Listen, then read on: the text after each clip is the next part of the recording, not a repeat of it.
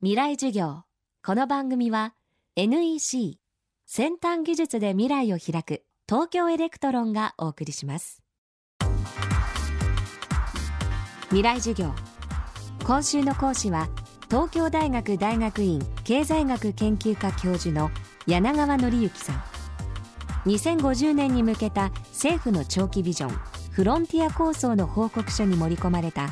40歳定年制の発案者です。少子高齢化で働ける世代が減り続ける中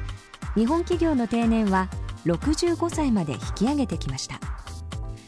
柳川さんの提唱する40歳定年制はこれに真っ向から逆らっているようにも見えます。未来授業2時間目。テーマは40歳定年制の狙い。この40歳定年っていうのは定年って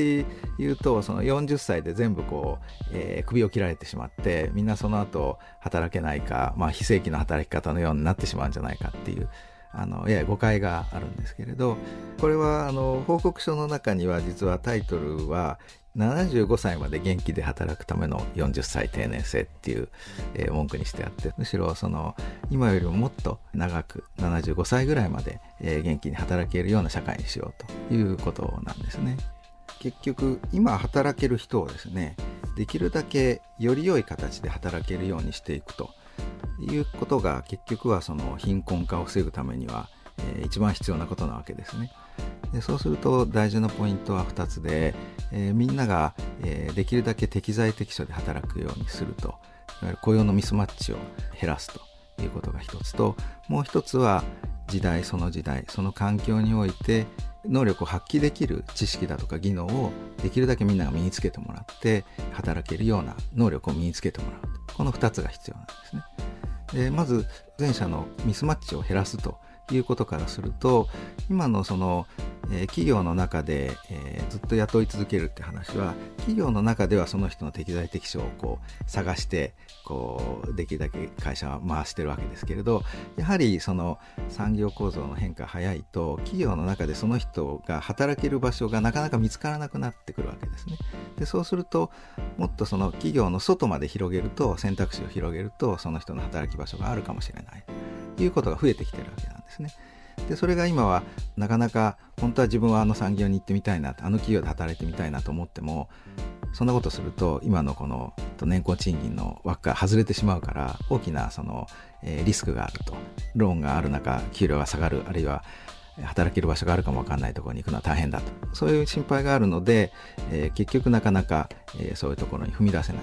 でこれを雇用期間、え、40歳定年の形でみんながある程度もう少し短い雇用期間の中で人が動いていくマーケットができることによってこの会社にずっと居続けなくても生きていけると他に転職することで給料はあもしかすると7割になるかもしれないけどもなんとか他に転職してもあのやっていけるよと雇用の流動化っていうのももう一つの狙いなんですね。それからもう一つは40歳で区切ることによって教育を、えーと、そこである程度受けて新たな知識だとか新たな能力を身につけるチャンスを増やすと。一生を通じて必要な知識がですね大学で学んだ時の知識で十分だと。あるいは、えー、新入社員の頃に学んだ知識で、えー、一生食べていけると。こういう時代では残念ながらなくなってきているというのが社会の大きな変化としてあります。でそうすると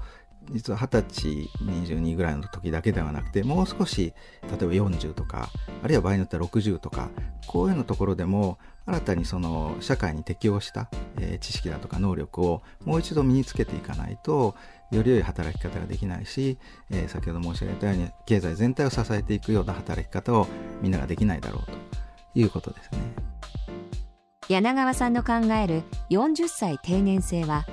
あくまで働く選択肢を増やすためのもので40歳までに新たな知識能力を身につけた後は転職や起業を選べるほか元の会社と改めて長期契約を結べる仕組みだとしています。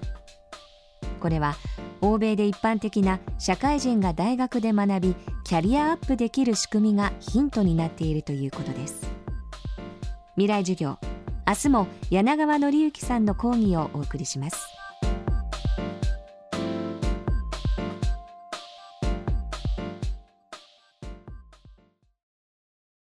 賢く使って快適に。それが新しいエネルギー社会。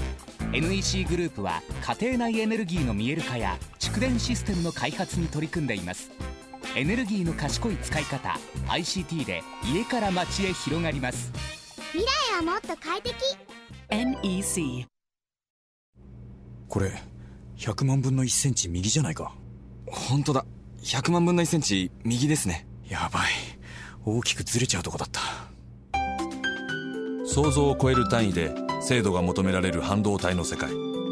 半導体を作る装置のリーディングカンパニー東京エレクトロンです。未来授業。この番組は NEC 先端技術で未来を開く東京エレクトロンがお送りしました。